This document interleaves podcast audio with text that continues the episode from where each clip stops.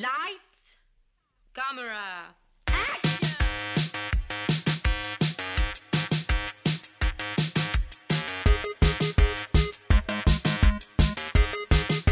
Aujourd'hui à l'émission, la guerre des tucs, Blow Dry et la série Underworld. Bienvenue à On Jase de film.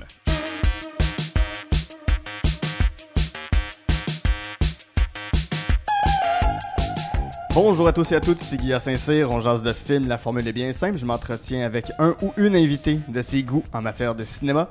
Ensemble, on passe en revue trois coups de cœur, un film détesté et un plaisir coupable. Je me plais à dire que ce sont les goods, the bad and the ugly, de la cinéphilie de la personne que je reçois qui rit déjà de ce terrible jeu de mots. C'est pas terrible. Il est parfait. Il est parfait. Bon, merci. Il est parfait. Je l'adore. La première qui le mentionne. les, autres, les, les autres font juste rouler des yeux tranquillement. Ah non, non, non. Faut, faut donner, faut donner, faut reconnaître le talent. Là. Je le Et reconnais. Vous l'avez entendu, mon invité aujourd'hui, c'est avec euh, une certaine humilité, mais avec beaucoup de joie que je la reçois. Euh, je dis humilité parce que c'est une post-doctorante, euh, quelqu'un qui a étudié la place de l'humour tant d'un point de vue social, féministe, culturel, qui continue de, de- de l'étudier. C'est aussi la toute nouvelle directrice pédagogique de l'École nationale de l'humour, mon alma mater. Christelle Paré, comment vas-tu? Euh, je me sens écrasée sous la description.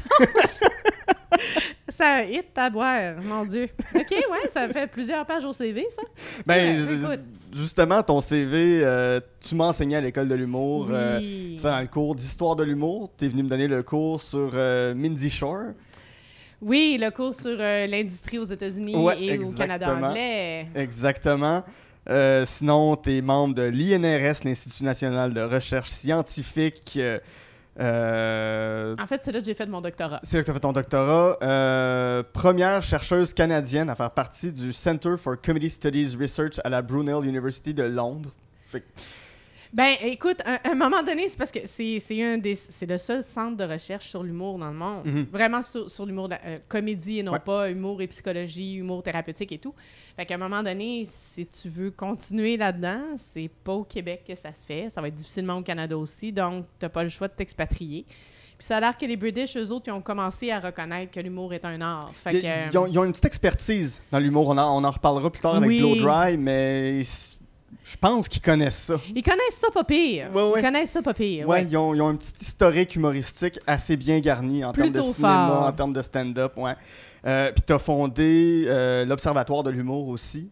Euh, ben, je suis une des cofondatrices. Ben, la vraie fondatrice, ça demeure, euh, ça demeure Louise, Louise Richer, Oui. bien entendu.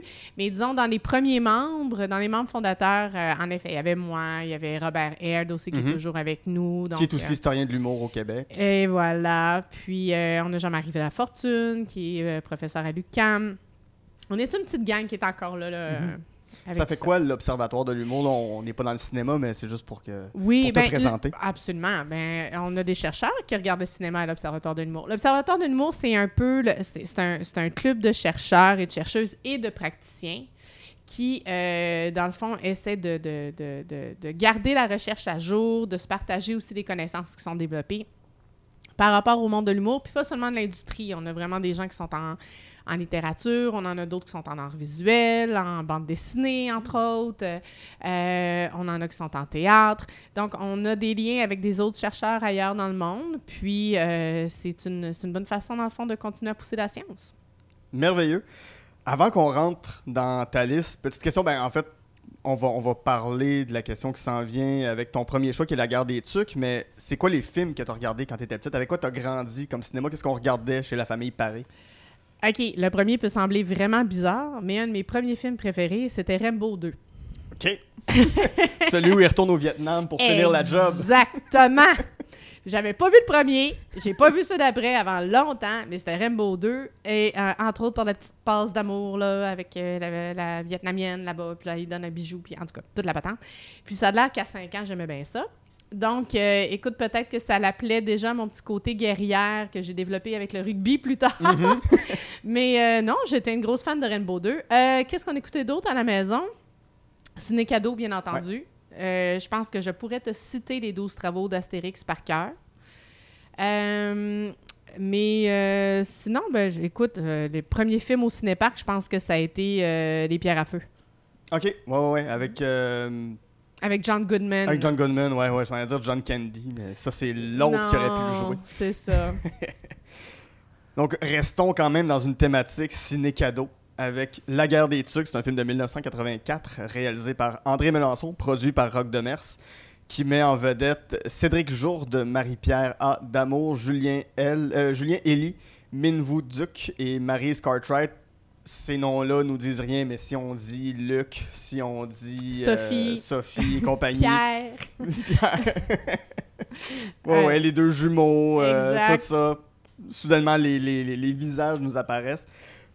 Question qui peut paraître un peu futile. Peux-tu me résumer la guerre des Tucs? Ça raconte quoi selon Christelle Paré? Ça raconte quoi? Ça, ça raconte euh, des jeunes dans un village de Charlevoix qui, se, durant leurs vacances de Noël, décident de se faire une guerre entre eux. Donc, ils vont... euh, c'est comme un jeu, en Mhm. fait, donc avec des règles euh, très... euh, euh, bien planifiées par Luc, qui s'est assuré, bien sûr, que la moitié de la gang qui voulait pas soit pas là lors du meeting, où les règles ont été établies. Euh, ce qui fait que la, la- la gang de Luc vont avoir la grange, la gang de Sophie et de Pierre vont devoir se construire un fort un peu plus loin dans la vallée. Et durant le, toutes les vacances de Noël, en fait, c'est euh, une attaque après l'autre pour voir qui va gagner. En fait, c'est un peu comme aller chercher le drapeau Ouais. euh, Ouais, dans c'est un, l'autre gros équipe. capture, ben, c'est un, c'est un gros capture de flag, mais à 7-8 ans. Ex- Ouais, on est plus quasiment à 11, 12. euh, ben, même Chabot, là, il est, il est grand pas mal pour un 12 Chabot ans. qui a là. l'air d'avoir doublé deux, trois fois sa troisième année. Exactement. Trois ou troisième secondaire. Euh, puis en plus de tout, bon, on a une belle petite histoire d'amour Ouais. là-dedans, une espèce de Roméo et Juliette euh, Ouais, de ouais, deux L'amour a pris son temps. L'amour a pris son temps. Euh, dans les belles années de Nathalie Simard aussi. Euh, fait que, fait que c'est ça. Puis malheureusement, ben, ça nous ramène à la fin à cette triste histoire que dans le fond, souvent, c'est les civils qui payent lors des guerres Eh avec la mort de Cléo, La mort de Cléo, le chien, le chien de Pierre. qui, euh, qui périt dans, dans l'écroulement du fort, qui est tellement beau. Oui. Moi, je- ça me absolument. rendait triste. Bon, d'un, ça me rendait triste que Cléo meure, forcément, parce que je suis pas, je suis pas insensible. Mais je trouvais ça triste que le fort s'écroule parce que c'est tellement beau, puis ils ont tellement mis d'efforts là-dedans. Je me disais, tout ça pour ça. Oui, mais puis en même temps, à la fin, la première fois, je m'étais dit, Ah, mais pourquoi ils défendent le fort? Mais après, tu y penses, c'est tellement le fun de faire un fort. Ouais. Tu sais, donner Oui. des bons coups de pied, puis des bons coups de main, puis pitcher les morceaux. Fait que, euh, non, c'est. mais- veux, veux pas, c'est un film qui. Mais là, ça trahit un peu mon âge, là. Je suis une. euh, Je suis une. Les dernières années de la génération X, mettons. Mhm. Fait que c'est sûr que c'est un film que, que- qui a vraiment euh, donné les codes de, de, de- des codes de vie, des codes sociaux de ma génération, là. Ouais, ouais. Avec toutes les, toutes les répliques. C'est laquelle t'as préférée? Euh, t'as un trou, là.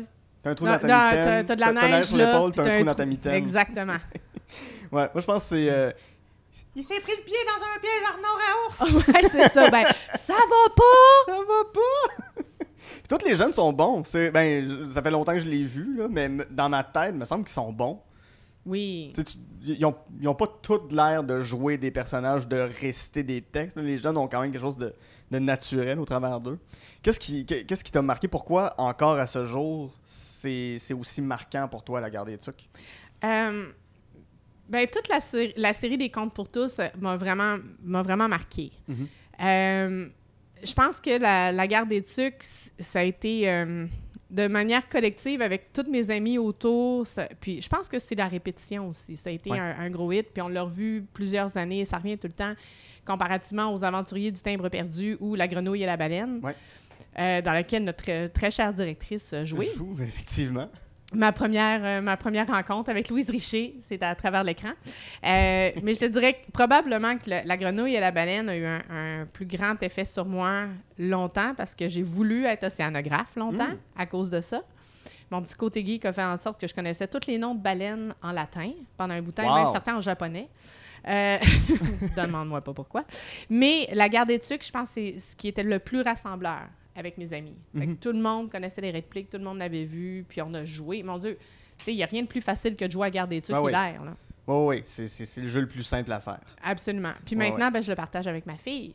Parce Puis- que ma fille de 8 ans a vu la le dessin animé. Ouais. Le premier et le deuxième, c'est une fan finie. Donc, euh, elle a un ami imaginaire qui s'appelle Pierre. En fait, c'est comme le cousin Ah ouais. ou des fois c'est son frère. Donc, euh, non, non, la, la garde d'études a toujours été très présente. Pourquoi qu- Qu'est-ce qui fait, là, je parle un peu plus à la, la- la chercheuse en toi, mais qu'est-ce qui fait que ça, ça, ça a autant marqué ou que ça nous définit autant la guerre des tucs? Pourquoi c'est aussi important culturellement? Bien, la- ce qui va toujours, ce qui nous marque, puis c'est la, en fait, c'est la clé en humour aussi, là, si on n'avait pas cette, ce- ce- cette fonction-là, ça ne marcherait pas, c'est la fonction d'identification. Mhm. C'est qu'on s'identifie avec les personnages. On a tous eu, on en a tous fait des forts quand on était petit. Euh, L'hiver, ça fait partie de notre culture aussi. C'est- dans la- la le fil de trame de tellement de, de créations culturelles et artistiques. Puis, euh, fait que ça nous rassemble aussi d'avoir euh, d'avoir des guerres entre les jeunes. On- mon Dieu Seigneur, on, on l'a tout fait, cette Ouais. espèce de compétition-là, d'avoir un ami qui est plus nerd, d'avoir un ami qui est un petit peu plus dans la lune, comme Pierrot la lune. Euh, d'avoir ce... ce- c'est vraiment facile à, à avoir son groupe d'amis ou à retrouver des morceaux de son groupe d'amis dans quelque chose comme la guerre des tucs. Je trouve ça intéressant que tu parles de- d'identification parce que ça m'amenait à ma première, à ma, à ma prochaine question qui sort peut-être, ben, qui sort quand même de la guerre des tucs comme telle, mais euh, bon, ça, ça reste une comédie, ça reste un film qui est très drôle. Euh, dans tes observations, qu'est-ce qui, qu'est-ce qui distingue l'humour québécois de ce qui se fait ailleurs? Pourquoi, pourquoi l'humour est aussi fort ici? Hey, ça, c'est une méchante question. Euh, l'humour est très fort ici, mais l'humour est très fort en Angleterre, l'humour est très fort en France. L'humour est, est très fort partout. Mhm. En fait, ça, ça me fait toujours rire. Ah, mais l'humour, c'est tellement ordinaire. Oui, c'est ordinaire, puis c'est beau parce Ouais. que c'est ordinaire, parce que tout le monde fait de l'humour, parce que tout, c'est une façon de communiquer. Fait Mhm. qu'on n'a pas besoin d'être une super vedette pour faire de l'humour. On s'en, sert à tous Ouais. les jours. Fait au Québec, c'est sûr que ce qui va nous marquer, ça va être des facteurs culturels justement auxquels on va s'identifier. L'hiver, le Canadien, euh, euh, ne- Le trafic. le trafic, les cônes oranges à Montréal, euh, le, le pont de Québec Mhm. à Québec ou le maire Labombe. Ouais. Mais beaucoup Euh, d'absurde aussi. Y a on a beaucoup d'absurdes. Nous, on aime beaucoup l'absurde. On- On on n'a jamais complètement évacué le variété. Mhm. Ou la musique aussi. Puis on le voit avec un, un gars comme Pierre-Yves Roy Desmarais, Ouais. justement, qui va mettre de la musique dans son show. Arnaud Soli, qui est dans la nouvelle génération, qui incorpore de la musique, alors que même aux États-Unis, quelqu'un qui arrive, un stand-up qui arrive sur scène avec sa guitare, à moins d'être Dimitri Martin, il va se faire pitcher des tomates. Là, Ouais, c'est ouais. pas. euh, Mais même, euh, je pense à, mettons, Bo Burnham, oui, qui est un qui artiste ramené. hallucinant, mais que, sais, des fois, j'allais sur des, sur des sites qui parlaient de Bob Burnham, puis les Américains, puis même certains dans mes amis ici disaient, ouais, mais C'est pas un show d'humour. c'est ça, c'est pas de l'humour, c'est pas un stand-up, parce qu'il il y a, il y des effets visuels, il y a des effets de lumière, il fait, il fait de la musique, tu sais, puis son dernier, c'est même pas un stand-up, c'est un film, là, son, son Inside, Mm, qui est sur Netflix. Si vous avez pas vu Inside, c'est à voir. c'est un des plus grands films qui est sorti cette année, qui passe comme un, comme un show de stand-up, mais il y a le côté cabaret, il y a le côté euh, euh, variété, comme tu disais, dans ce qu'il fait, mais c'est vrai que c'est plus propre ici. là. Oui, parce que nous, on n'a pas développé le. st- on- Notre culture humoristique s'est pas développée à partir du stand-up. Elle Mhm. s'est développée à partir du variété. Ouais. Donc, euh, au niveau historique, on, on- on reste, on garde quand même une certaine histoire d'amour avec ça. Une on a encore un, même si on en voit moins, puis la culture du stand-up est vraiment en progression, on aime encore un peu l'absurde des personnages complètement ridicules. Ouais. On aime aussi euh, euh, la, la formule sketch, mais on n'a pas. Nous, on a une tradition de sketch qui n'est pas la tradition de sketch américaine, qui est vraiment plus basée sur l'impro, avec Second City comme, euh, comme, SNL, comme navire amiral. ouais. Exactement. Ben, en fait, la plupart des acteurs vont partir de Second City à SNL. Mhm. fait que on n'a pas. Nous, on a vraiment commencé notre humour à partir du modèle du show de variété et du spectacle de musique, Mhm. de chansons et de chansonniers. Fait qu'on a, on a encore ce, ce besoin-là, des fois, d'avoir une petite trame dramatique. Ouais. Aussi, on a, en- même si on en voit de moins en moins, Mhm. mais ce- cette petite passe-là touchante, euh, on l'a encore un peu. Puis euh, c'est correct. En même temps, c'est ce qui nous appartient. Mais euh, ça ne veut pas dire que tout le monde est obligé d'en faire. Dieu merci. Oui. Dieu merci, on s'ouvre à d'autres styles humoristiques. Dieu merci, on s'ouvre à d'autres styles d'humour en partant. Mon Dieu Seigneur, que ça fait du bien. On est tellement dans une belle époque, je trouve, justement, Par exemple? en termes de variété de contenu. Ouais. C'est fantastique. On a du monde qui peut faire de, de l'absurde, du politique, du social, euh, du, de l'anti-humour. On va, on va avoir du macabre. C'est, je pense qu'il y a de la place pour tout le monde maintenant. Puis le public aussi est plus Mhm. euh, connaisseur Ouais. aussi qu'avant. Je fais un, un- un genre de, de lien avec un autre film qui, qui, dans ma tête, ressemble un peu à, à La guerre des Tucs, qui est sorti à la même époque, c'est Stand By Me. Puis quand, avec euh, les quatre petits gars qui s'en vont voir... Oui, un- oui, oui, oui, oui. qui partent en vélo, ils ont appris qu'un de leurs camarades de classe était mort dans un ravin, puis ils essaient d'aller trouver le cadavre. C'est écrit par Stephen King, mais Euh, c'est oui, super oui, cute. oui, oui. Ben, c'est une nouvelle. Oui, c'est nouvelle ça, de Stephen. King. Ben oui. Mais les, quatre jeunes ont une certaine homogénéité entre eux, mais tu regardes la guerre des Tucs, puis ils sont tous différents. Ce que tu dis sur que ce soit l'humour, que ce soit la, variété ou ce qu'on fait ici, il y a quand même ça dans la guerre des Tucs. Chaque enfant est identifiable, chacun a sa couleur, sa, personnalité, donc ça traduit peut-être déjà ça aussi que de, de tout temps, il y avait une certaine diversité humoristique ou une diversité euh, euh, psychologique ou de personnalité, en fait, là, qui, qui, qui se voit dans la guerre des Tucs. là. Oui, Je- ben, je pense qu'on on- on finit par reconnaître. Je veux dire, c'est des stéréotypes qui sont encore là. Le, le, le, le gars ou la fille tranquille, le gars ou la fille leader, Ouais, Le petit nerd à lunettes. le petit nerd à lunettes, euh, le sportif ou la Ouais. sportive. Tu sais, veut pas, ça fait partie un, un peu de notre hiérarchie sociale. Oui, oui, oui. tu sais, qu'on le veuille ou non. De, de voir ces, ces représentations-là dans la guerre des Tucs, ben dans le fond, ces amis-là qu'on connaissait pas, qui étaient fictifs, pouvaient très bien être nos amis. Ouais. Donc, euh, c'est- une belle projection. Ouais. C'est lequel ton personnage préféré de la guerre des Tucs? Moi, c'était Sophie, bien entendu. Parce que c'était la fille, j'imagine. Ben, ça... euh, oui, puis parce que mais c'est une fille forte. Ouais. Aussi, Sophie. C'est Oui, une oui, elle, elle fait pas schtroumpfette. Elle, elle est un peu la schtroumpfette du clan parce qu'il y a juste sa petite sœur, sinon, qui est là pour brailler. là. Mais- Exactement. tu sais, fait que, puis, je l'aimais tellement que c'est à cause de, de- du personnage de Sophie que ma petite sœur s'appelle Sophie. Ah ouais.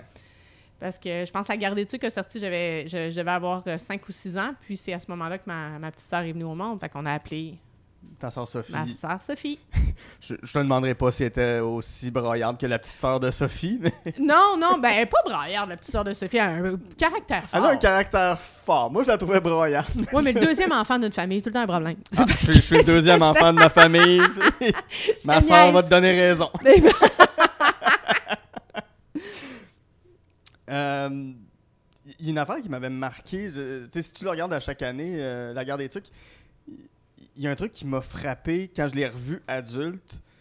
Euh, dès que les parents regardent la télé, c'est toujours des reportages sur la guerre. Puis La guerre est toujours. Hey, là en background. Puis ça m'a fasciné. Je pense que c'est la guerre en Afghanistan, la première, là, avec l'URSS. Ça aurait du sens. J'étais comme. À quel point ce film-là se passe dans une espèce d'ambiance de fin du monde aussi, mais sans le dire, puis que les enfants reproduisent juste ce qu'ils voient à la télé, puis ça commence avec. euh, avec euh, Luc qui amène Oui, euh, le clairon de le son, clairon euh, de- grand-père. ouais, c'est ça. Fait c'est plongé dans une ambiance de, de guerre plus grande qu'eux aussi. Ça... Oui, mais moi, tu vois, j'ai toujours vu comme étant. un bon, ben en fait, un film qui donne une leçon, comme ben justement la vieille leçon, la guerre, la guerre, c'est pas une Ouais. raison pour se faire mal.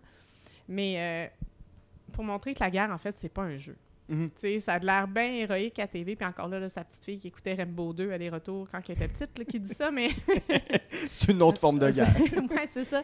Mais tu sais, ça a de l'air bien cool, les, les, les, les, les gros guns et tout, mais ça a un impact, ça a un coût. Puis ben, dans le film, ça a été bien fait parce que ça a été un chien qui a perdu la Ouais. vie et non pas un être humain. Je pense Ouais. que ça aurait été trop dur pour les enfants. Ouais, Mais en si- même temps, Perdre Tiggy la Lune, ça aurait été un petit peu. Ça aurait euh, été tough. Ça aurait été top. La société s'en serait peut-être bien portée pareil, tu sais, mais oui, mais ces enfants-là Mais seraient pas retournés à l'école de la même manière après le congé des fêtes. Exactement.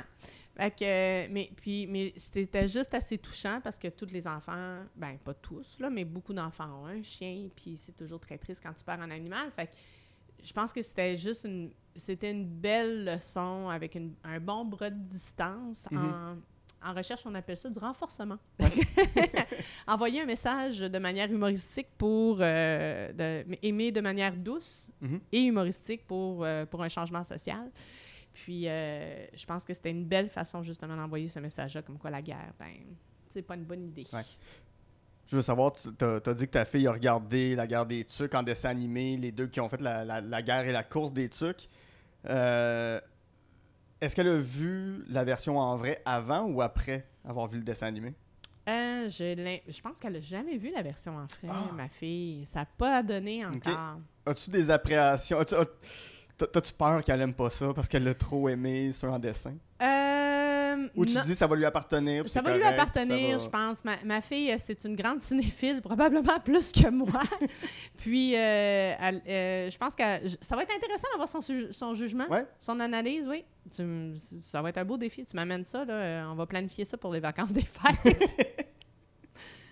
Génial. Ton, ton deuxième film maintenant, c'est Blow Dry. Euh, C'est un, film britannique. Et là, je le recherche sur ma feuille, le voilà. Euh, Blow Dry, film de 2001 de Paddy Breathnach. Breathnach, je sais pas comment dire parce que c'est pas quelqu'un qui a fait beaucoup d'autres films ou peu de choses marquantes. Mais ça met quand même en vedette Alan Rickman, Bill Nighy. euh, Josh Hartnett, Natasha Richardson, Rachel Griffiths, Rachel Lee Cook, Heidi Klum et Rosemary Harris. C'est un c'est, ton film le plus obscur de toute la série de films que tu m'as donné. C'est quoi Blow Dry Parce que je l'ai, en toute transparence, je l'ai, je l'ai pas, je l'ai même pas trouvé. J'ai, fait toutes les plateformes pour le trouver, même les sites de piratage. Et quand tu tapes Blow Dry sur des sites de piratage, ça donne c'est d'autres pas types exactement de ça, films. hein? Ouais, Alan Rickman jouait pas dans ces films-là. sûrement pas. Faites vos recherches à la maison.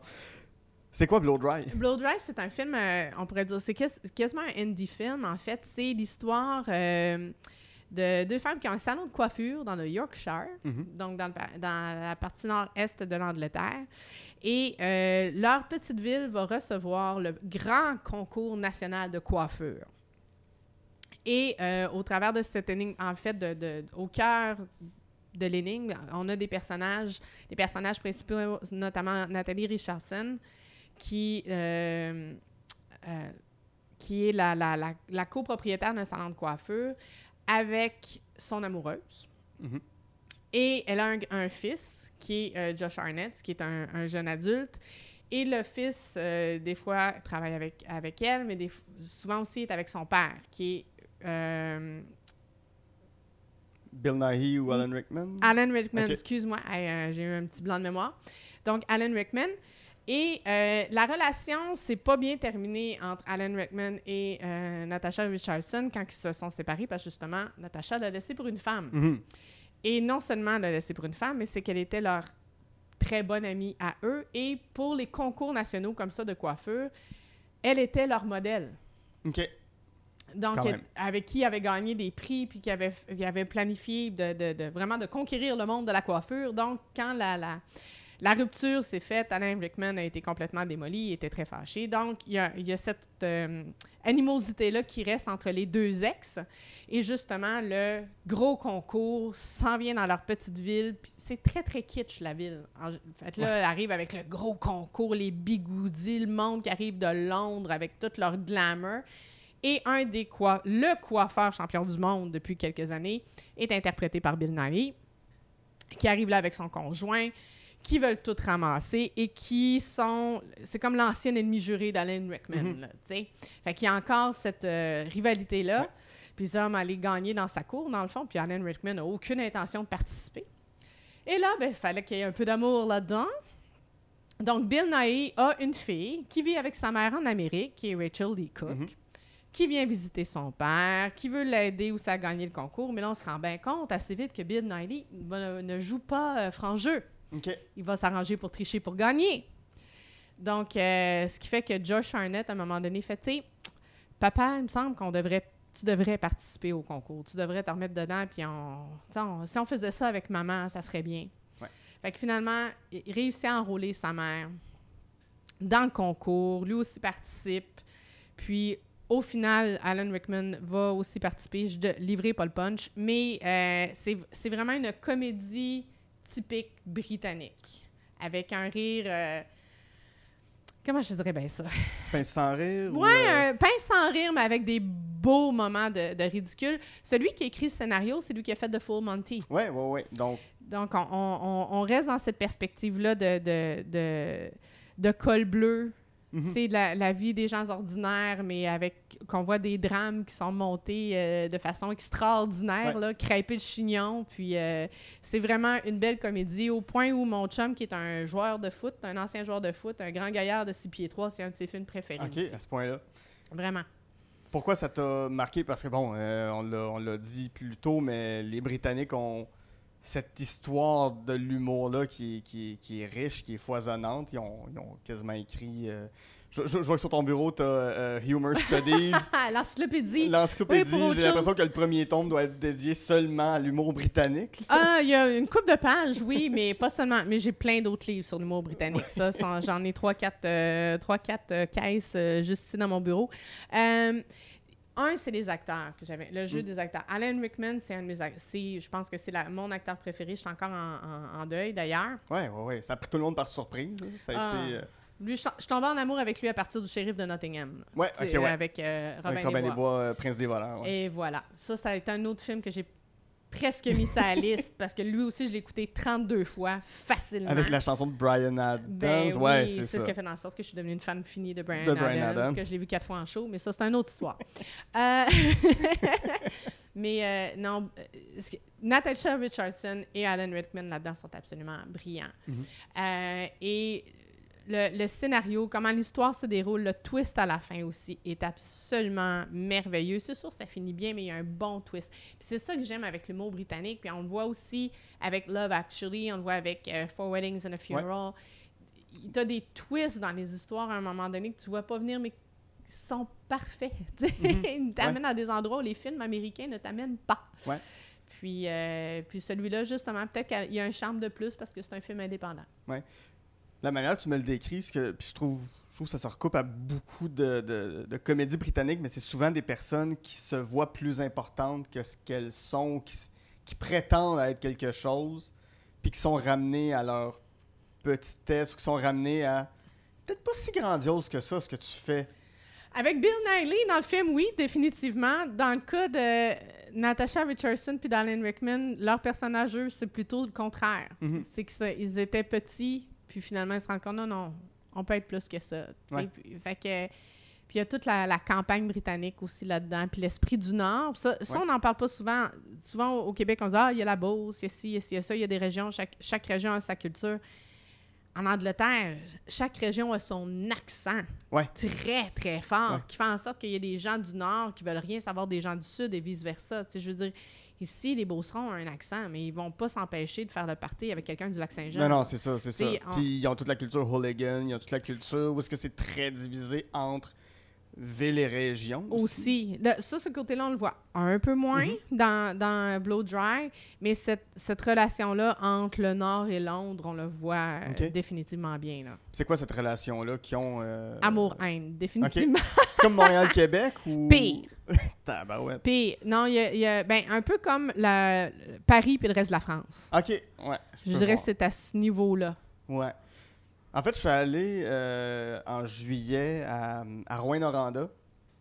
Puis le nombre de blagues qu'ils faisaient sur les gens de Val d'Or puis les gens d'Alma. Je, je pense qu'un des humoristes a juste ouvert en disant euh, Y a-tu des gens de Val d'Or dans la salle?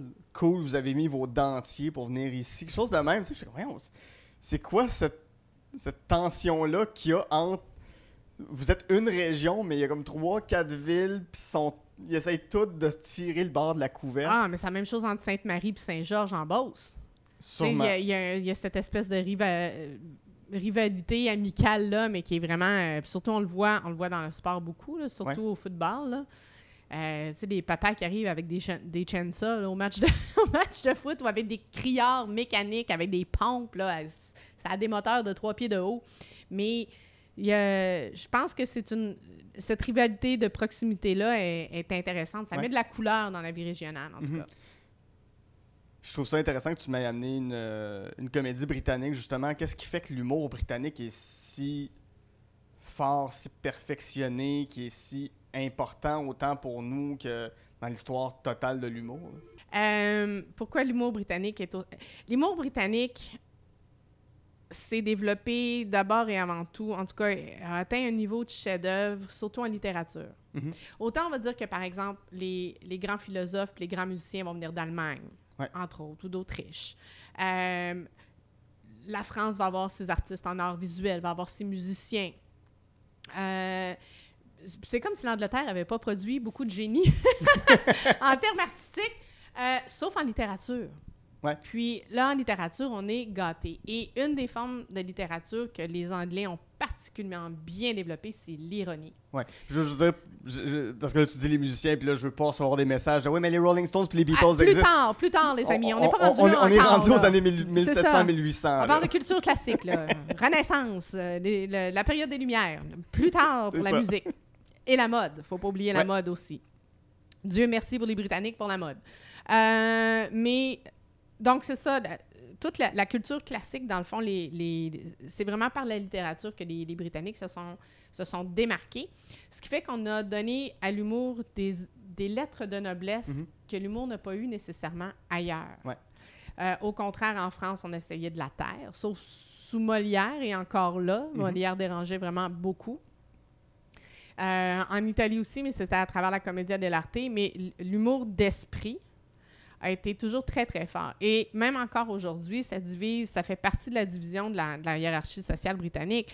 Les élites intellectuelles et les élites économiques vont préférer un humour fin, intellectuel, euh, un peu comme on voit beaucoup dans, dans les films avec un, certain twist. Ouais. Par rapport à ce qu'ils vont dire l'humour de col bleu, donc un, un humour de bedaine, on rit euh, à, à entrailles déployées, euh, qui va être plus lié à euh, aller prendre une bière au pub après la job, qui est Ouais. typique des, euh, des cols bleus. Fait que c- cet amour de l'humour stratégique, fin, intellectuel, avec une twist, qui va vraiment faire rire le cerveau énormément, eh ben, ça a, ça a ses lettres de noblesse depuis plus longtemps. C'est enseigné aussi, justement, à travers la littérature. La littérature étant un art reconnu comparativement à d'autres formes. Donc, je pense que c'est ce qui leur a donné une longueur d'avance. Ce serait quoi les œuvres euh, importantes en littérature britannique au niveau humoristique?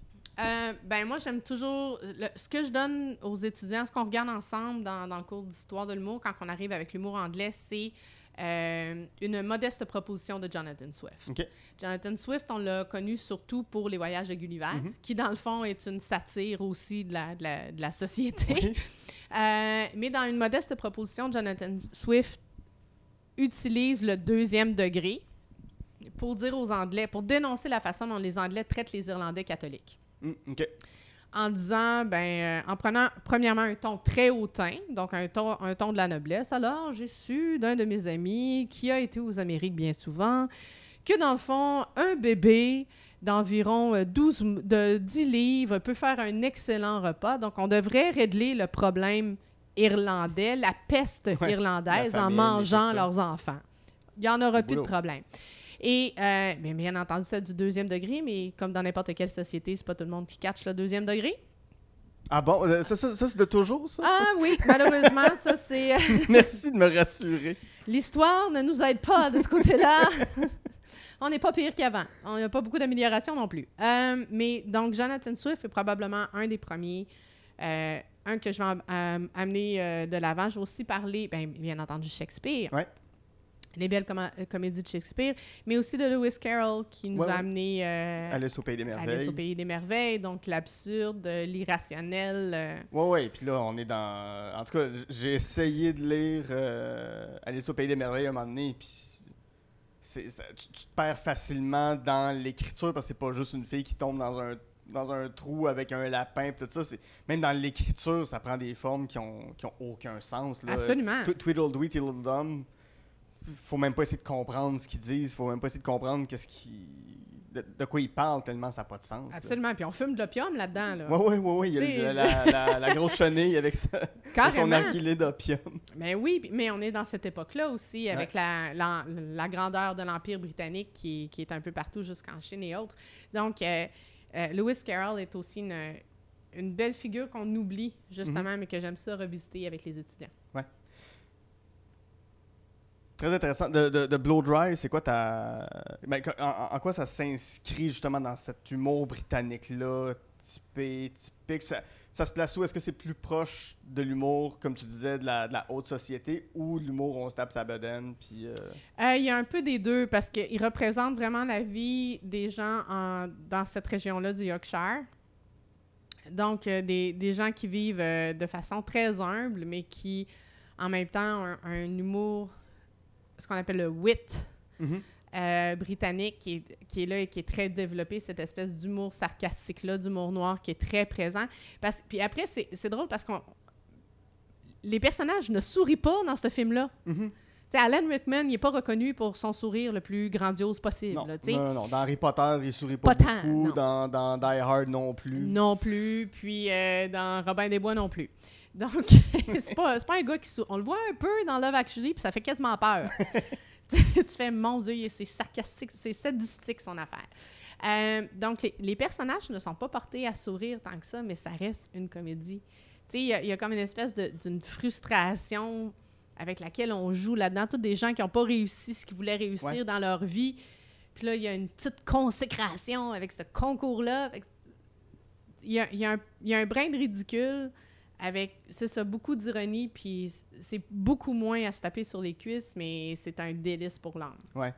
Puis, ben, je trouve ça intéressant, sais, ce que tu dis, il sourit pas beaucoup. Puis je trouve que dans la comédie britannique, mettons Ricky Gervais, ce qu'il fait, ça sourit pas. Il y a jamais personne qui est heureux, personne qui, est- qui a de l'air beau. Tout le monde a l'air gris, malade, vert. C'est à cause de Londres. c'est à cause de Londres, ça doit être ça. C'est à de cause de la banlieue. c'est ça. Mais je trouve, je trouve ça quand même fascinant qu'il qu'il arrive à nous faire rire malgré que ce soit froid. Exact. Et c'est le wit. C'est Mhm. carrément, c'est là que réside, je pense, le- la magie de l'humour britannique. Ouais. Euh, juste dernière question, toujours par rapport à, à l'humour britannique, mais tu t'as t'as dit que ça se plaçait à cheval entre les deux, on se tape sa bedaine, puis c'est très. C'est la, la wittiness. T'as-tu des exemples de- d'humour plus. euh, dire contemporain, je m'allais dire les Monty Python, c'est plus tant contemporain, là, mais. Ils vont, c'est des éternels, eux autres. C'est euh, ça, c'est ça, mais Monty Python, Mr. Bean, euh, Ricky Gervais, ça se placerait où dans, ce, dans ce, ce- cette, diversité humoristique britannique-là? Euh, eux particulièrement? Ou ben, en général, euh, ceux, ceux- ceux qui te viennent en tête, là, je t'ai donné trois noms de Ah, même, OK. mais- Ben, parce que présentement, de, de manière contemporaine, en Grande-Bretagne, c'est un peu comme s'il y a vraiment beaucoup, il y a de tout. Mhm. Euh, puis le, le stand-up est extrêmement présent. On, et on- encore une fois, il y a beaucoup, justement. Mais il y a vraiment. C'est un peu comme si le. Il y avait deux ligues, en fait. Tu as, la ligue des, euh, des humoristes qui sont vraiment dans le politique et social. Ils sont très à gauche, d'ailleurs, tu sais. Puis avec le Labour Party, puis qui vont être... euh, euh, qui vont même dans le... qui vont faire du stand-up, mais qui, euh, qui sont beaucoup dans la critique. Puis, tu as, une autre ligue qui est vraiment plus au niveau des, des cols bleus, des classes moyennes et des classes ouvrières. Puis ça, on n'y pense pas assez parce que pour nous autres au Québec, c'est pas une réalité aussi. On la voit, la réalité des différentes classes sociales, mais elle n'est pas aussi discriminante qu'elle ne l'est Mhm. encore en Grande-Bretagne. Puis, euh, même, en tout cas, moi, quand j'y étais pour mon postdoc, le fait que je disais que j'étais canadienne, on dirait qu'on me demandait pas mes parents faisaient quoi dans la vie. Ah, C'était ouais. Ah, t'es canadienne, t'as comme. euh, tu sais, t'as ta passe. Ouais, ouais. Vous pouvez rentrer gratuitement, faites le tour, allez pas en prison. Tu sais, c'est. Euh, passe go, ça va bien aller. Mhm. Euh, mais si j'avais eu le malheur de dire, ben mon grand-père était analphabète puis il travaillait dans les mines en Abitibi, probablement j'aurais eu des gens qui auraient pris deux pas de recul. À ce point-là, hein? Oui, oui, euh, absolument. Wow. Donc, c'est, ça dépend de certains cercles, mais euh, dans le monde universitaire, entre autres, c'est encore à- assez élitiste, mais encore une fois, dépendamment de certains cercles. En humour, c'est moins pire, mais, euh, mais dans le monde universitaire, c'est encore... euh, et dans le monde humoristique, dans l'industrie de l'humour en Angleterre, si tu as un accent trop prononcé, tu n'iras jamais à la télé. Ça va être très difficile ça prend un accent du sud. Mhm. Donc, tu sais, quand nous, on- au Québec, souvent, quand on appelle on- on- on- le code switching, c'est souvent Ouais. quand on, parle, de- on demande aux immigrants de parler québécois, ce que je trouve absolument épouvantable. Mais en Angleterre, c'est pas juste les, les, les, les immigrants qui doivent faire du code switching, c'est des gens de toute autre région Ouais. au nord de Londres. Donc, c'est euh, c'est- à ce point-là ancré, ce qui fait que ça elle a une grosse in- influence sur l'industrie de l'humour. Ouais. Moi, présentement, je vais regarder... euh, mon Dieu, qu'est-ce que je regarde? je regarde plein de choses et, et rien en même temps. Euh, J'aime beaucoup ce qui sort de...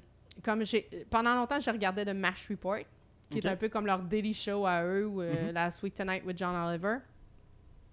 Euh, c'est des brochettes d'artistes justement qui sont capables de parler d'actualité puis qui sont capables de faire le pont à travers les différentes classes sociales. Malheureusement, le show a été annulé cette année. Ah. Fait que euh, chacun des artistes sont partis de leur côté. Mais le, si vous voulez un bon guide, c'est d'aller sur le British Comedy Guide. Mhm. Sur la page, c'est une page web, c'est un peu comme le, le 7 jours de l'humour en Grande-Bretagne. Tout est là. Wow. Donc, euh, la scène télé, la scène radio, podcast, ce qui se fait sur scène aussi, euh, tout est là. Toutes les Ouais. nouvelles côté de l'humour en Grande-Bretagne, c'est sur le British Comedy Guide. Très intéressant.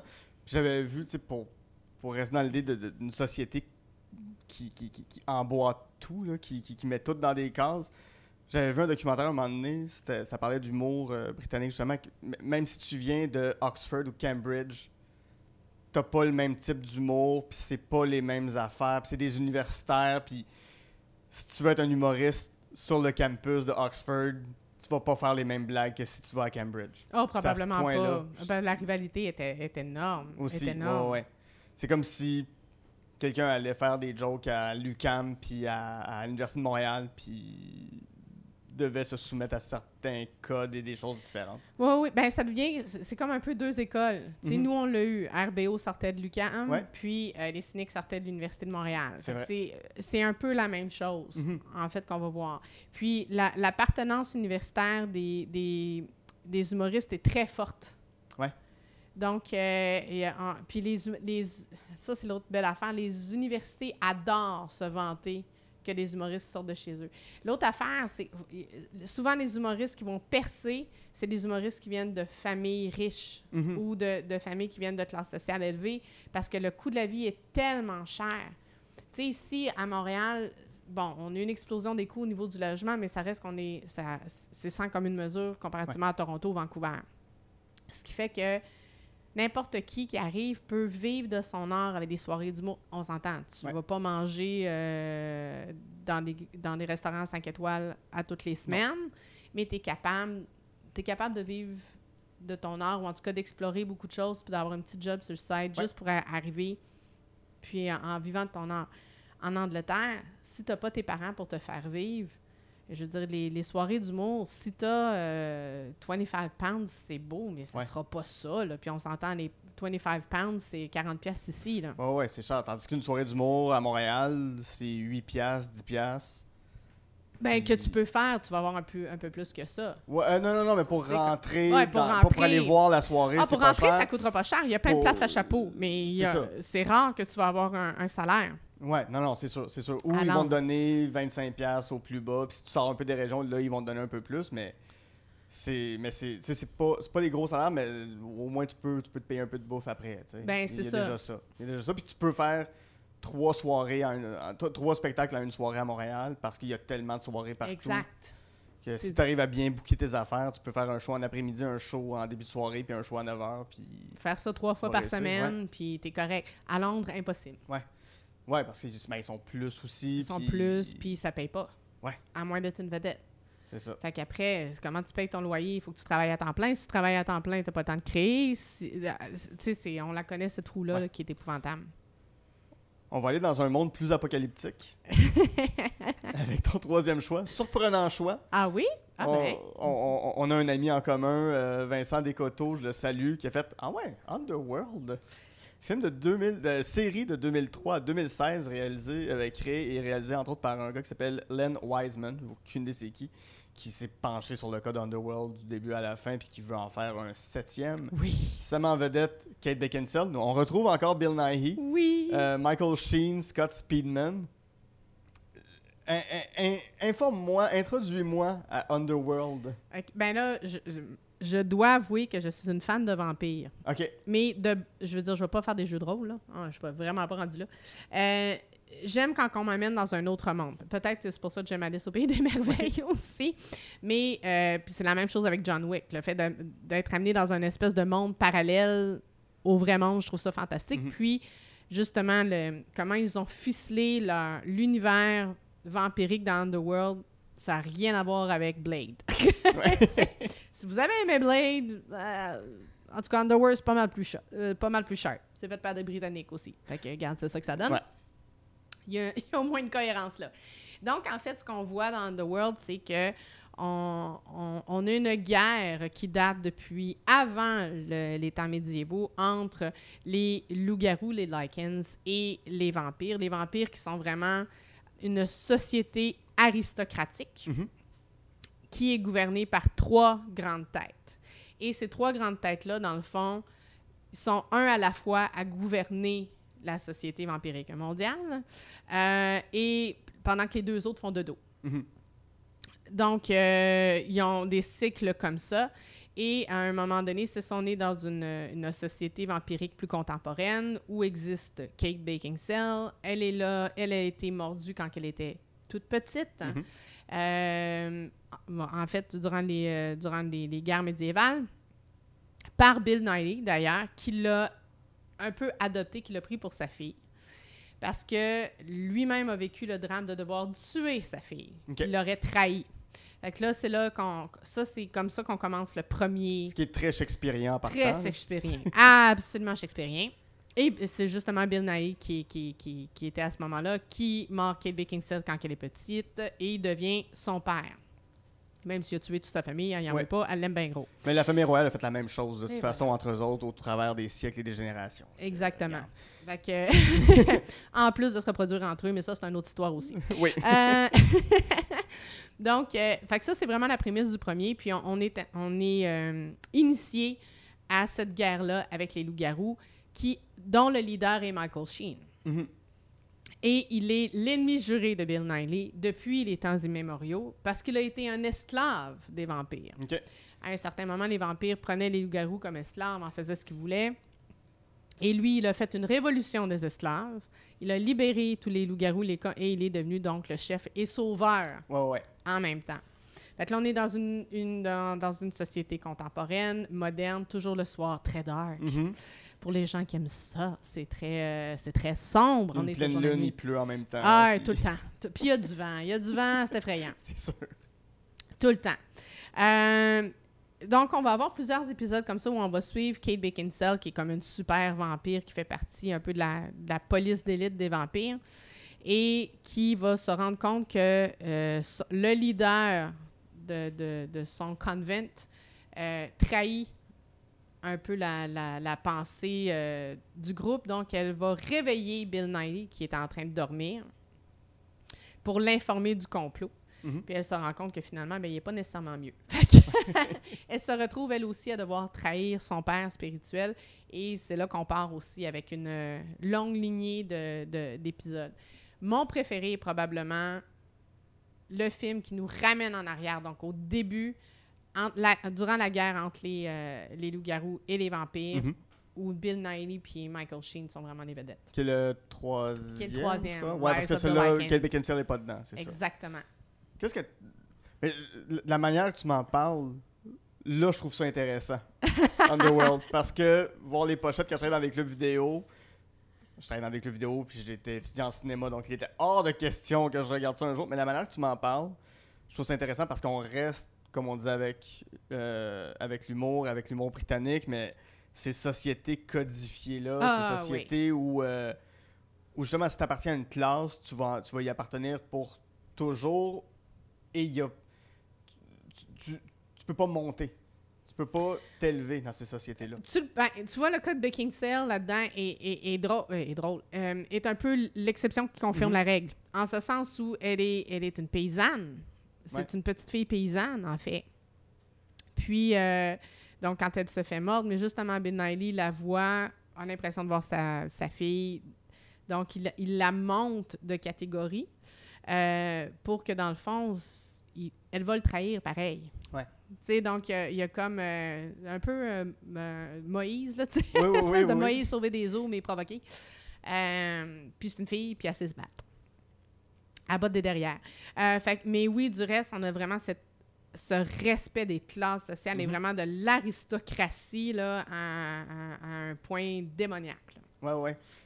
Le film prend parti pour lequel des deux côtés ou est-ce que ça essaye d'avoir, pas nécessairement une neutralité, mais de. de de, de pas prendre parti justement d'être un peu plus impartial ou on est vraiment avec les vampires puis eux sont hot ou euh, Euh, ben non, en fait, c'est parce qu'on se rend compte que les vampires sont pas fins.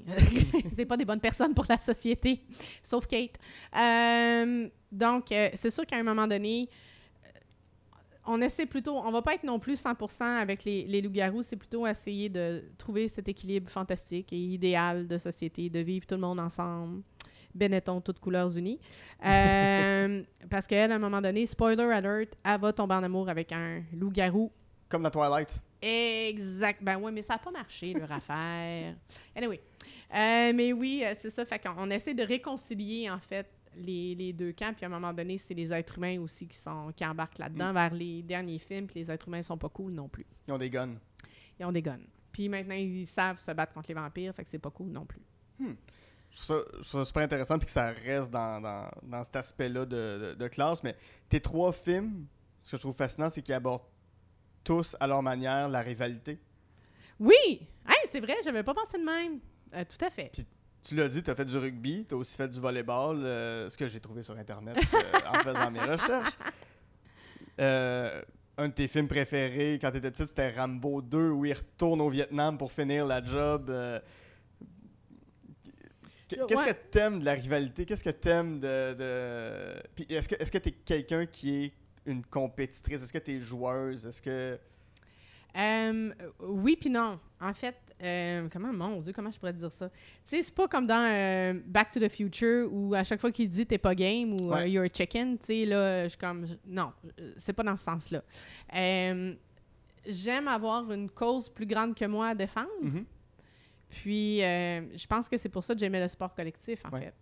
J'ai fait du sport individuel, mais c'était pas. euh, ça m'a jamais allumé. Faire quelque chose ju- juste pour moi, on dirait que ça. Manque de quelque chose. Euh, tandis que pour le sport individuel, le, le sport collectif, il y a une cause. Il y a quelque chose qui, qui- qui est plus grand que toi, qui va être encore là après, si tu le défends bien. Puis, c'est peut-être aussi pour ça que j'ai j'ai fait ma place en humour à ma manière? Ouais, parce que t'as jamais fait de stand-up, sauf Vraiment erreur. pas. Non, non, je suis vraiment pas une artiste. Mhm. Vraiment pas une artiste humoristique. J'admire tous ceux qui en font. Vous avez un, un, un cerveau que moi, je n'ai pas, ou en tout cas un organe de plus dans Ouais. le cerveau que moi, je n'ai pas. T'as jamais étudié à l'école de l'humour non plus? jamais étudié à l'école de l'humour non plus. Puis j'ai jamais été ni productrice, ni gérante ou quoi que ce soit. J'ai j'ai vraiment... J'ai fait mon petit bonhomme de chemin à travers la recherche, mais toujours en ayant... En voulant défendre la cause que, un, l'humour est un art. Ça, c'est Mhm. probablement la première chose. Puis autant du côté de, de, de l'industrie culturelle québécoise que du côté universitaire. Ouais. De, de faire accepter cette cause-là. Puis que les deux se parlent. Pour que les deux se parlent. Ce qui est devenu l'Observatoire de l'humour. entre au autres, travers mais il y a encore beaucoup d'autres travail à faire. Mhm. Euh, tant qu'il n'y aura pas un prof d'université qui est engagé pour enseigner de l'humour, mon combat n'est pas nécessairement fini. Puis ce que, ce que je me suis rendu compte, c'est que j'étais pas toute seule dans mon équipe avec le temps. Parce qu'il y a Louise qui est là avec parce toi. qu'il y a Louise, parce Louise que... Richer pour euh, oui, bien sûr. Il y a Louise Richer, il y a d'autres chercheurs, d'autres chercheuses. Et depuis ce temps-là, il y a eu d'autres étudiants aussi. Mhm. Puis je me suis rendu compte que j'avais quelque chose à donner. Fait que j'ai- on dirait que si j'avais pas eu ce côté de rivalité-là, ou en tout cas de, de vouloir faire avancer une cause, euh, c'est sûr que je serais pas je serais pas ici aujourd'hui. Mais c'est vrai que j'ai un côté combatif fort. Ouais, ouais, ouais. Parce que on- je- c'est ça. Je pense que j'aime me battre pour une cause. Puis, tu sais, là, on parle de films, mais le grand amour de ma vie dans les dernières années, c'est Vikings. qui reste de la compétition, qui reste de la guerre. Qui reste de la guerre, qui reste de la compétition, Qui reste shakespearien, qui très reste shakespearien, très sociologique. Euh, écoute, mon chum, pour notre anniversaire de mariage, m'a fait faire un bijou, puis c'est le, le bouclier des, euh, des, euh, des Shield Women. OK. Fait que... des Shield Maiden. Fait que, tu sais, ça, ça reste que j'aime cette figure de, de, de combat puis de guerrière-là. Ma, ma fille, son deuxième nom, c'est euh, Myrina, qui était une reine Amazon. OK. Fait que, Wow. tu fait que, je sais pas. Je Donc ça reste toujours je suis présent. geek. Ouais, c'est ça. on, on- on- on va sortir parce que je trouve ça super intéressant, mais euh, comment t'en es venu à t'intéresser à, à l'humour à, à un niveau académique, universitaire? Ça a toujours été présent ou comment t'es tombée amoureuse de l'humour? Là, on n'est Euh, plus dans les films du tout. là. non, je, non. je- je déroge complètement, mais c'est ça la formule aussi. J'ai, ben moi, je suis de la génération qui a grandi avec l'humour à la télé, vraiment. Mhm. Tu sais, avec les premiers galas juste pour rire le, samedi, le dimanche soir au beau dimanche à Radio-Canada. Euh, avec Fais-moi rire, avec euh, Samedi de rire, avec Yvon Deschamps, avec l'autobus du show business, qui est un des, des- des premières émissions pour enfants avec Rémi Girard Ouais, et Pauline ouais. Martin. Euh, ça a trahi mon âge. Euh, mais j'ai toujours aimé, j'ai toujours aimé l'humour. J'étais une fan finie des Bye Bye. Dès que je, je pense, mon premier Bye Bye que je me souviens, c'est 90. OK. Puis on l'a enregistré, puis j'avais 10 ans, puis mon Dieu que je l'ai écouté, puis je, l'ai ré, ré, ré, réécouté. Je me suis abonnée à rire dès que j'ai su que ça existait. Euh, donc, je sais pas, ça a comme toujours été là. Puis, quand je suis arrivée à l'université, euh, quand je me suis ennuyée pour la maîtrise à l'université, je m'enlignais pas pantoute vers l'humour. Puis, est arrivée une euh, série sur CBC qui s'appelait Little Mosque on the Prairie. Oui, oui, oui. Donc, euh, comment des musulmans et des Canadiens vivaient ensemble dans un petit village de la Saskatchewan. Mhm. Puis c'était une sitcom. Et je trouvais ça fantastique. On était cinq ans après le 11 septembre. Le restant de la planète capotait. Ouais. Comment ça se fait que les Canadiens peuvent faire des jokes avec les musulmans? Mais mon Dieu! Puis aux États-Unis, ils en perdaient leur latin. Fait que j'ai fait, oh mon Dieu, mais c'est donc bien hot ça. Fait que j'ai décidé de prendre ça comme objet de recherche. Puis c'est là que je suis vraiment tombée sur les théories de l'humour, humour et changement social, humour et éducation. Et, tu sais, je veux dire, l'humour va pas amener la paix dans le monde, nécessairement, parce que ça reste que ça peut être utilisé des deux côtés pour le bien Ouais. comme pour ça, le... ça peut être une arme très féroce. Oh, absolument. Et très destructrice. Ouais, ouais, ouais. Et autodestructrice aussi. Oui, oui, oui. oui, oui. Tu sais, à tous les niveaux. Mais c'est ça, on dirait que c'est là que je suis vraiment tombée en amour avec les théories, j'ai fait, ben, il faut que je continue. Mhm. Faut...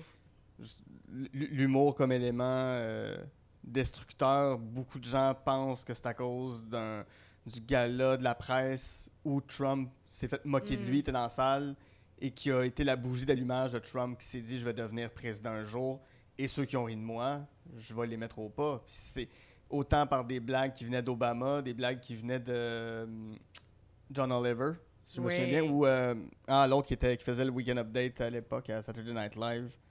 Euh, Seth Euh, Meyers. Seth Meyers aussi. Ils ont tous fait des blagues sur Trump avant qu'il soit président. Les, les extraits sont sur YouTube. Tu le vois, lui, il, il est en contre-jour en partant. C'est, il, il a de l'air d'une figure dramatique, mais de voir qu'il rit pas, puis tu peux imaginer que dans sa tête, il se dit Ah, ça Je vais leur fermer la gueule. moi. Ah, vraiment. Ouais, ouais. Vous voulez rire de moi? On va rire. Ah, ouais. Fait ouais, mais c'est, c'est, c'est tout à fait juste que c'est ça. L'humour apportera pas la paix dans le monde. Malheureusement pas. Euh, mais c'est mais c'est vrai, en tout cas, pour n'importe qui, si vous n'avez pas vu le speech de Barack Obama durant le, le White House Correspondent, en tout cas, c'est- c'est Correspondent Dinner, c'est juste extraordinaire. Ouais. Le, le PowerPoint qui vient avec ça, là, c'est magnifique. Ouais. Mais puis là, tu comprends à quel point. Tu sais, oui, mais je suis sûre que c'était pas le seul élément. Tu sais, de toute façon, non, non, Trump, c'est faut sûr, aussi que tu. Là, ça a attaqué son ego, mais il faut que tu flattes son ego aussi. Fait que c'est sûr Mhm. qu'il s'est fait dire qu'il il ferait bien de l'argent avec ça, parce que sinon, il l'aurait pas fait. Ouais. Là-dessus, on va faire une, euh, une petite pause. Et au retour, euh, les doux baisers à l'envers de la série des Spider-Man avec Tobey Maguire t'ont donné plus de mots de tête que des papillons. Ouch! Et on quitte le New York froid et grisâtre de Marvel pour nous rendre à Hawaï avec la musique d'Elvis Presley, mais surtout Lilo et Stitch. À tout de suite. Je profite de ce moment pour vous dire que On de Film est disponible sur Patreon au www.patreon.com Jase de Film. Vous y retrouverez le podcast L'Armoire à cassette où je jase avec ma sœur Geneviève des nombreux films qui ont marqué notre enfance, ainsi que le podcast Amour et Flamèche où je fais découvrir pour le meilleur et pour le pire les films de l'univers Marvel à ma meilleure amie Camille. Parlant de Patreon, j'aimerais maintenant remercier les membres suivants. Christopher Prudhomme, Daria Desjardins, David Saint-Pierre, Fanny Gauthier, Gabriel Bordelot, Jen Saint-Cyr, John Vanance, Jonathan Gauthier, Noémie Bellefleur, tout simplement Joe, ainsi que Eric Biron. Pour vous abonner, www.patreon.com baroblique on jase de film. En terminant, si vous avez deux petites minutes, vous pouvez laisser 5 étoiles sur iTunes, vous abonner sur la chaîne YouTube de l'émission et, bien entendu, sur Facebook et Instagram, m'envoyer votre liste de films. J'aime toujours jaser de films avec vous. De retour en genre de film avec mon invité Christelle Paré, avec qui, en première partie, on a parlé des films La guerre des tucs, Blow Dry, Underworld et de l'humour en général. Euh, ton film détesté ou ta série détestée, euh, on passe des vampires, des chauves-souris aux araignées avec Spider-Man, série de 2002 à 2002, 2004, 2007, les trois films. Réalisé par Sam Raimi, ça met en vedette Tobey Maguire, Kirsten Dunst, Willem Dafoe, James Franco, J.K. Simmons, Rosemary Harris qui joue dans Blow Dry. Euh, Alfred Molina, Topher Grace et Thomas Hayden Church. Vous ferez vos recherches pour savoir dans quel film chacun de ces comédiens-là apparaît. Qu'est-ce que t'as pas aimé de, de- de- des Spider-Man avec Tobey Maguire? J'aime pas Tobey Maguire, c'est juste ça. Y a pas d'autre. J'ai tellement pas d'autres explications que ça. C'est-. J'ai haï Seabiscuit à cause de ça. À cause de lui. Je, je, je suis pas capable. Il y a du monde dans. Je, je sais pas, je peux pas te dire. Je veux dire, Kristen Dunst, ah, bon, d'accord. Je l'aimais mieux dans Entretien avec un vampire, mais elle avait 8 ans et demi. Fait que. euh, Puis il y avait des vampires. Puis il y avait des vampires. Peut-être que si Blade avait été dans Spider-Man. Euh, Même pas. Mais tu vois, James Franco là-dedans, je le trouvais excellent. Mhm. Il est super crédible. Euh, William Defoe aussi, il est, Ouais. il est Mais quand extraordinaire. est-ce qu'il l'est pas? Ben non, ça c'est une autre affaire. C'est impossible de fauter William Defoe. Mais euh, j'aime juste pas Tobey Maguire. Mm. j- c'est- peut-être une très bonne personne. J'ai juste envie d'y donner deux coups de pelle de métal. dans- Je suis pas. Je l'aime pas. J'ai pas de chose à dire. J'ai jamais embarqué. Puis le problème, c'est que, comme je disais tantôt, sais, chez nous, on est un peu geek. On est très Marvel. Mhm. Beaucoup, euh, un peu DC, Mar- à cause de Wonder Woman, entre autres. Oui. Mais euh, très, très, très Marvel. Puis mon chum capote sur Spider-Man. Un de mes meilleurs amis à Québec avec qui j'ai travaillé longtemps, Jérôme, un autre méga fan de Spider-Man. Je suis pas capable. je le sais. ça- un, c'est le super-héros que j'aime le, Ah, le ouais. moins. Qu'est-ce que tu veux? Mais pourtant, je- pas de sa faute. Mais Toby, pas capable. Mhm. Andrew Garfield, ça a passé. Ok. Euh, Euh, Tom Holland. Tom Holland, aucun problème. Mais Tom Holland, j'y donnerais, donnerais le ciel sans confesser. Non, mais il est juste merveilleux. Oui, c'est ça. Je- Bon, il est rendu dans la vingtaine, là, mais il a de l'air d'avoir 16 ans, il a l'air d'avoir 15 ans, puis t'as juste envie de le prendre dans tes bras parce que il fait pas exprès d'être Spider-Man. Non, puis il fait pas exprès d'être juste bon, tu sais, Ouais. d'être juste merveilleux dans tout. Tu sais, je- j'avais regardé à un moment donné Lip Sync Battle, puis il reprend, euh, euh, il reprend Rihanna, puis il danse comme un esprit de Dieu. Tu fais, mais tu donne-nous une chance. Hey, où ta faille, s'il te plaît. Puis, Ouais. Mais Toby, pas capable. Juste, c'est juste ça. J'ai pas d'autres raisons. Spider-Man en général, pourquoi ça colle pas avec toi? C'est-tu parce que c'est un. C'est-tu parce qu'il est plus jeune? C'est-tu parce que je l'ai- j'ai trop écouté des comics qui ont été faits dans les années 60 quand j'étais petite, puis que c'était mauvais, comme ça Mm. se peut pas? Euh, ou c'est parce que il y a d'autres personnages dans le monde de Marvel qui sont plus intéressants à mon goût? Ouais, comme qui, par exemple? Euh, Wolverine. Ben, en fait, tout ce qui est autour des X-Men, j'aime Mm. vraiment beaucoup. Ouais. Ben, encore une fois, tu as plusieurs mondes. Puis encore, c'est. On a parlé de rugby, on a parlé de volleyball, c'est une Ah, équipe. c'est ça. C'est- eh, oui, voilà, probablement. Tu, hey, tu ferais un très bon psycho, euh, psychanalyste. Sérieusement, Guy, Envoyez-moi mon brevet, envoyez-moi mon diplôme tout de suite, Lucam. barouette, euh, t'es vraiment bon. Euh, oui, peut-être, à cause de l'équipe, en effet. Euh, mais je sais pas, il y a- au niveau de la... Je, je le trouve pas assez complexe comme personnage. Hmm. Ah ouais, ok. C'est fou, hein? Tu sais, Ouais. pourtant, il a perdu son oncle, euh, il vit avec sa vieille tante. Des fois, la tante est plus jeune. mais, tu sais, il n'y a pas assez de vécu. A- peut-être pour ça. Ouais, ouais, il faut encore qu'ils découvrent des Ouais. choses. Mais c'est vrai que. On va aller dans d'autres théories, mais Spider-Man, c'est l'éternel recommencement. Là, il repart toujours à zéro, euh, peu importe qui le reprend en main. là. Il y en a quelques-uns qui l'ont emmené plus vieux, mais tu sais, on veut toujours voir Spider-Man en tant que jeune garçon à l'école qui découvre la vie, qui découvre les filles, qui découvre son corps, puis que son corps, il y a des poils qui poussent croche. sur les mains. C'est- ça l'affaire. Fait que, tu sais, puis tu vois, je pense que le Spider-Man que j'ai aimé le plus, c'est Spider-Man and the Spider-Verse. Ouais, ouais, ouais. Ça, qui- est- qui- qui est grandiose comme film. Absolument. Je parlerai jamais assez en bien de ce film-là. mais toutes les autres. Ben, Andrew, comme je te disais, Andrew Garfield, ça allait, là, mais Mhm. Toby, aucune chance. Il y a quand même une phrase que, que je me répète souvent, qui vient de Spider-Man, c'est avec des grands pouvoirs Ouais. viennent des grandes responsabilités.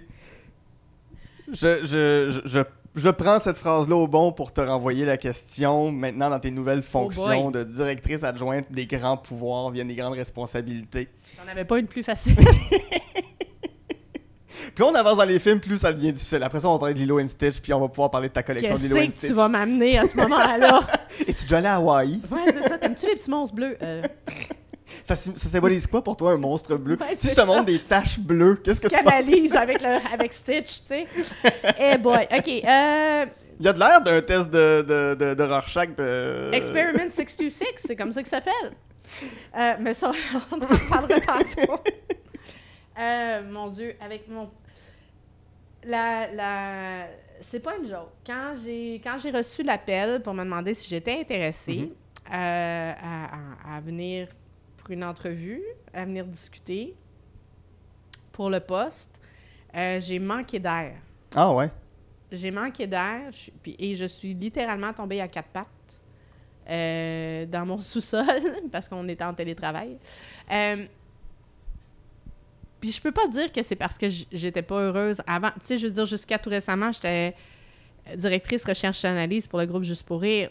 Donc, je faisais déjà ce que j'aimais Mhm. énormément, ce qui veut dire de, de faire de la recherche pour aider à développer l'industrie tout en continuant à faire de la recherche universitaire, parce que je continuais à enseigner à l'Université d'Ottawa. Donc, c'était difficile pour moi de voir qu'est-ce qui pourrait être plus fun Mhm. que ça. Ouais. J'avais déjà un peu le meilleur des deux mondes. Puis j'ai toujours aimé enseigner, j'ai toujours aimé coacher, parce que le sport, comme on disait tantôt, c'est un, Ouais. aspect, un aspect très important de ma vie. Puis j'ai commencé à, à coacher très tôt dans ma vie. Euh, mais l'école, ça a toujours été pa- très particulier, parce que j'enseigne depuis 2014. Puis euh, j'ai je me sens je me suis toujours sentie très bien à l'école. Mm, ouais. C'est un peu comme ma deuxième maison. C'est peut-être le fait parce que Louise Richer comprend quel bébé je suis dans l'écosystème de l'humour aussi. Ouais. Elle a été une des premières à le comprendre. Parce que ça peut être. On, peut avoir des craintes de faire. Hum, elle vient pas de notre milieu, elle vient faire quoi avec nous, là? Eh, tellement. Qu'est-ce je- qu'elle vient faire? Qu'est- Qu'est-ce qu'elle est venue chercher? Parce qu'il y a beaucoup, malheureusement, de personnes qui sont fans d'humour, qui veulent se greffer au milieu de l'humour pour Eh boy. flasher, qui sont amis avec des humoristes. Il y en a, Vraiment il y en a beaucoup.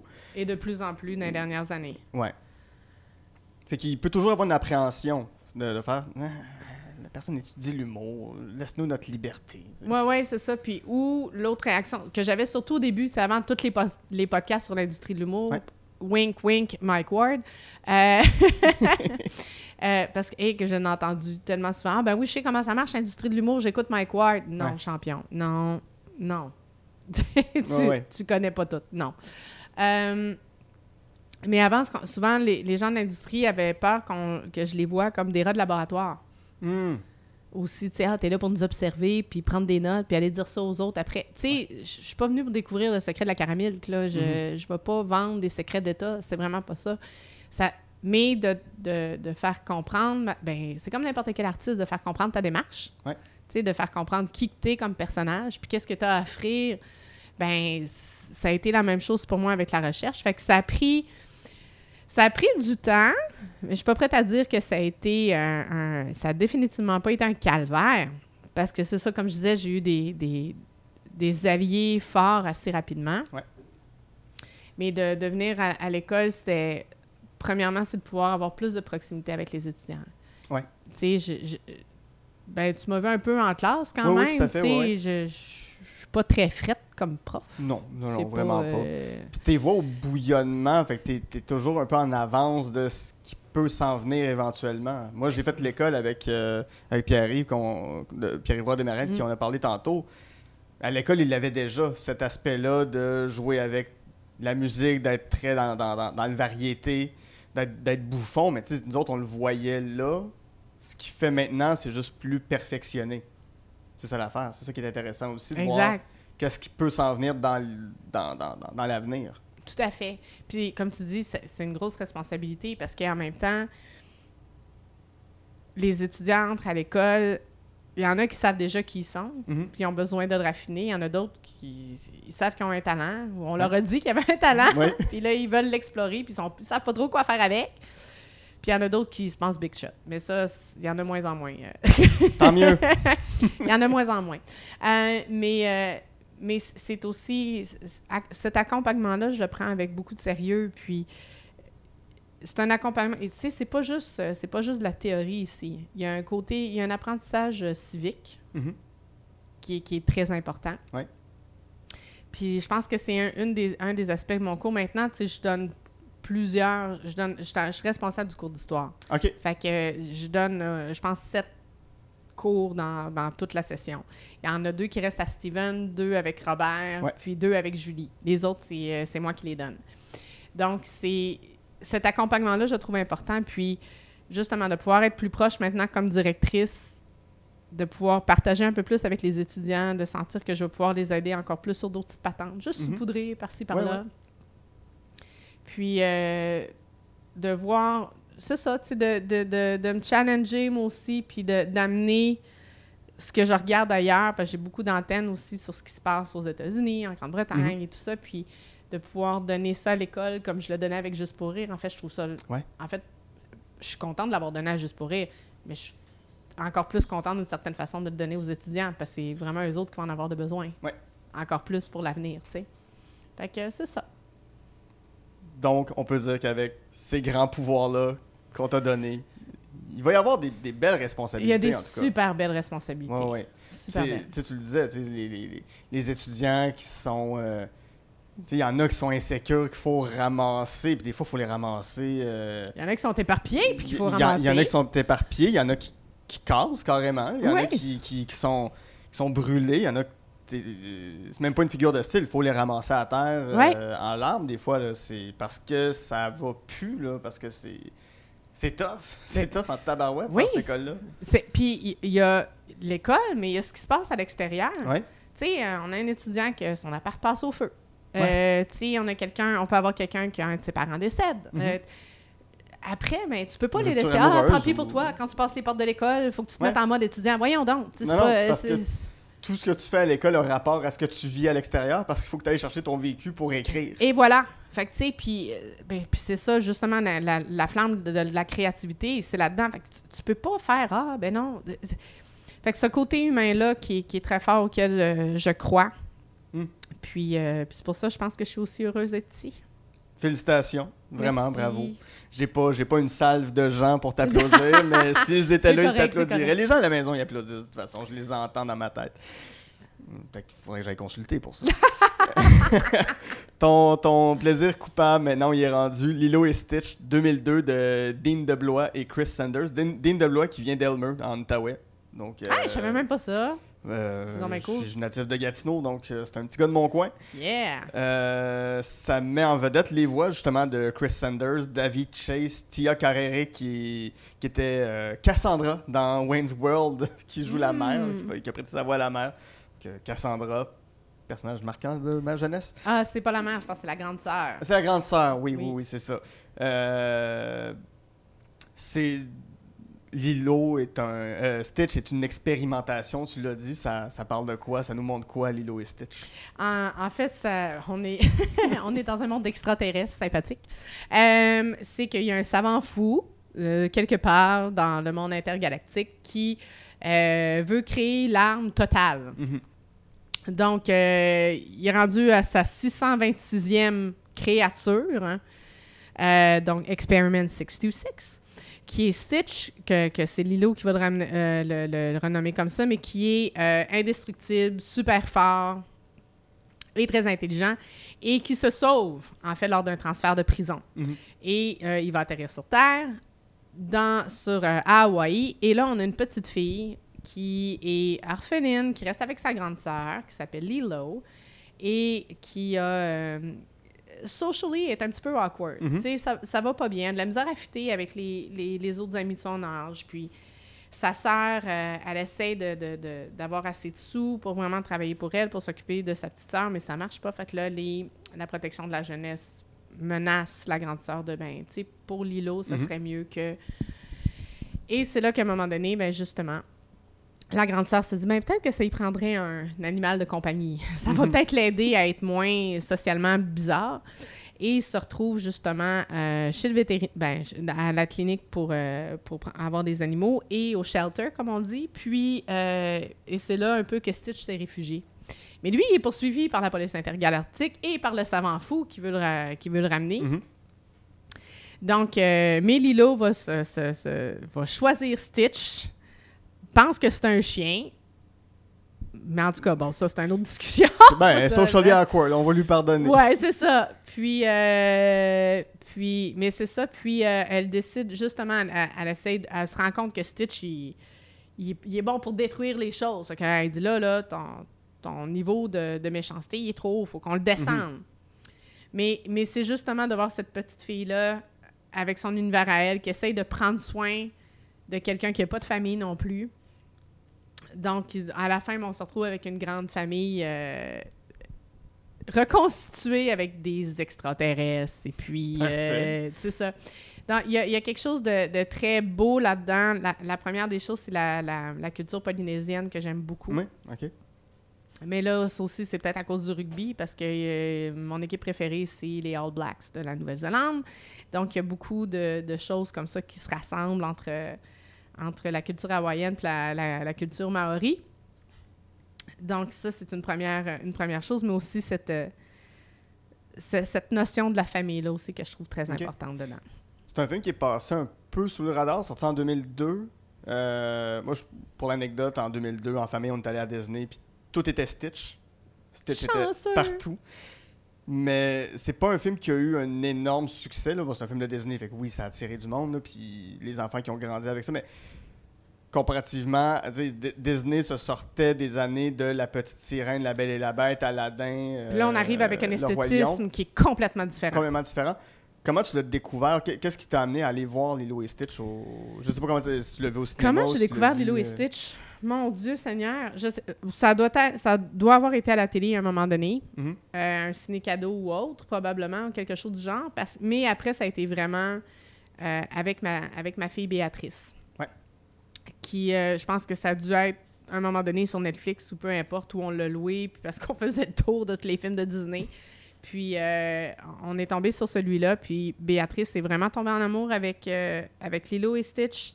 Nous, euh, euh, moi, puis euh, mon mari et moi, on l'a redécouvert aussi. Puis c'est là qu'on s'est rendu compte à quel point dans le monde geek, il y a un culte autour de ça. Qui est, tu sais, des fois, on dit, ah, le- comme le 13e guerrier, là, le film avec Antonio Banderas puis les Vikings, là. Et non, là, ça a été un flip, un flop total au cinéma. Mais dans le monde geek, ça a été, euh, tu sais, il y a des gens qui, il y a des, des, des, des conventums quasiment, là, dans le monde geek, super, euh, super connus. Puis, fait que, tu sais, il y a des choses comme ça. Puis après, tu vas dans une boutique comme Hot Topics à- à- au Centre Rideau à Ottawa, où tu vas en ligne, puis tu cherches des, des trucs de Lilo et Stitch, puis t'as de tout, là. Ça Ah va ouais. jusque dans le steampunk, là. tu sais, c'est vraiment... Puis là, on s'est rendu compte, ben, tabarouette, hein, ah oui, fait que, euh, je sais pas, on est tombé en, en amour avec ce film-là pour la notion de famille, je crois, entre autres. Aussi parce que les formes dedans sont pas... euh, les filles sont pas des, des cure-dents avec Mhm. une paire de boules. Ouais, on, on- a des personnages qui sont plus massifs, qui sont plus humains d'une certaine façon. Le- je pense qu'il y a aussi cette acceptation-là de, de la diversité aussi des, des corps, la diversité des Ouais. personnes.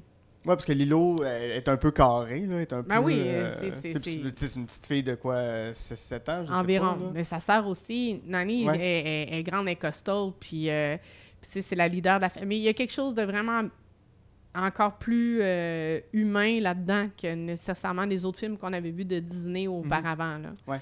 Puis euh, je pense que ma, ma fille aussi tripait pas tant que ça ses princesses dans le temps. sais. Elle disait tout le temps, entre autres, que Blanche-Neige est vraiment débile mentale parce que les nains lui ont dit trois fois de pas ouvrir la porte aux Puis étrangers, puis elle fait pareil. Fait que tant pis pour elle, tu sais.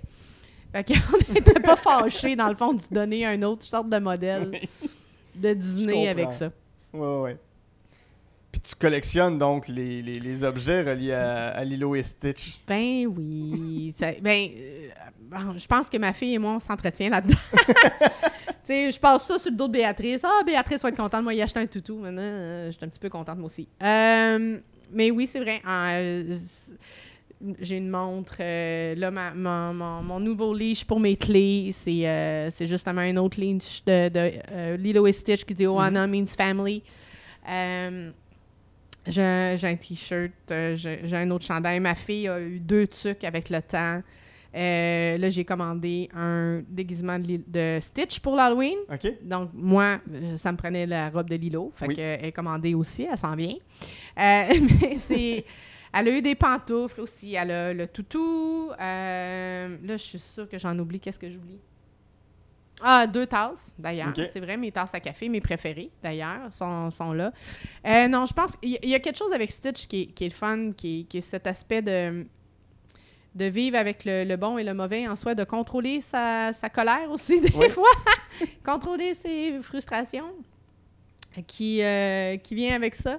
Fait que, euh, non, je sais pas. C'est un des. Je pense que c'est un des films de Disney les plus attachants et les plus intelligents qui ont fait. Ça, ça me donne le goût de le voir.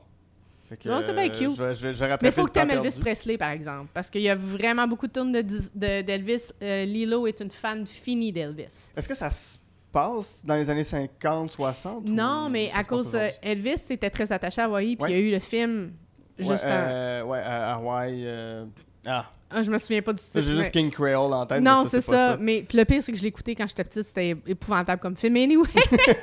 fait que il y a comme cet aspect-là euh, américain euh, très fort sur la, la- la relation entre Elvis et Hawaii. Puis on, Mhm. pardon, on le voit beaucoup OK. dans le premier et dans le deuxième film.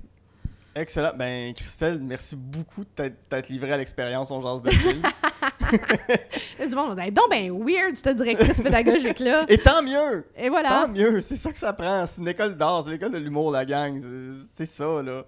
Euh, si on veut suivre ton travail, si on veut lire, est-ce que- est-ce qu'il y a des. Est-ce qu'on doit aller quelque part? Est-ce qu'il y a des, des- incontournables pour si, si- si les gens en fait, mon Dieu, Christelle Paris, c'est donc incroyable, je veux savoir, je, veux tout savoir sur elle. Oh boy! Euh, ugh. Euh, ça vous tentera sûrement pas de lire 500 pages de thèse de doctorat, fait qu'oubliez ça.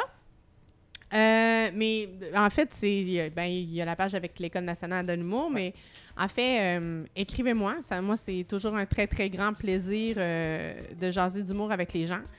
Puis, euh, éventuellement, les podcasts aussi de l'Observatoire de l'humour Oui. qui, vont, euh, qui ont commencé déjà à sortir. Il y en a déjà un avec Louise Richer, Lucie Joubert. Puis, éventuellement, je devrais embarquer là, dans, la, dans la gang. Génial. Puis pour les étudiants, les étudiants de l'école de l'humour, t'es la première porte à gauche. Exactement. Ben, c'est pas mal ça, oui. La première porte, à- j'avais même pas réalisé. Ben oui, c'est pas mal ça. T'es rejoignable comme ça, mais Exactement. c'est un peu plus pointu comme, euh, comme auditoire. Là-dessus, mon nom est Guy Saint-Cyr et en compagnie de Christelle Paré, on a Jean film.